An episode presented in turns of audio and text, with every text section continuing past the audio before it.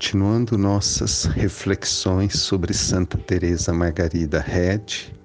e a mesma já com nove anos de idade, no ano de 1756, quando a pequena Ana Maria se encontra em Santa Polônia.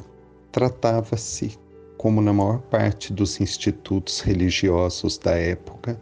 de um mosteiro de clausura, em que se recebia um número muito limitado de jovenzinhas, cada uma das quais, com mais uma ou duas companheiras no máximo, era confiada aos cuidados de uma religiosa, que cuidava das suas educações. A pequena Ana Maria foi confiada a Dona Maria Leonor, sob cuja guarda ficou por mais de sete anos. Tanto a sua mestra como a maior parte de outras monjas e de suas próprias companheiras, ela pareceu uma boa menina, naturalmente inclinada à virtude e à piedade, mas sem nada de especial. Veremos que esse aspecto inteiramente normal da vida da pequena Ana Maria já correspondia à sua linha definitória de vida que ela impusera a si desde criança, sempre passar desapercebida.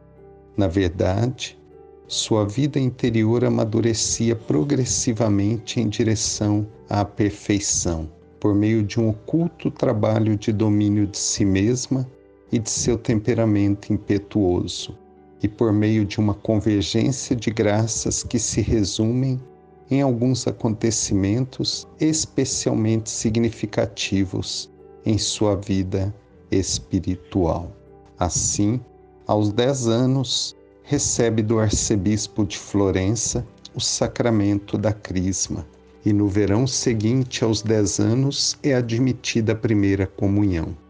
É um novo e visível impulso para uma vida interior mais fervorosa, concentrada em Jesus eucarístico. Embora o ambiente de Santa Polônia sofre certa influência do jansenismo e o confessor ordinário Padre Bertini não estimula a devoção ao Sagrado Coração, na qual Ana Maria provavelmente já fora influenciada pelo pai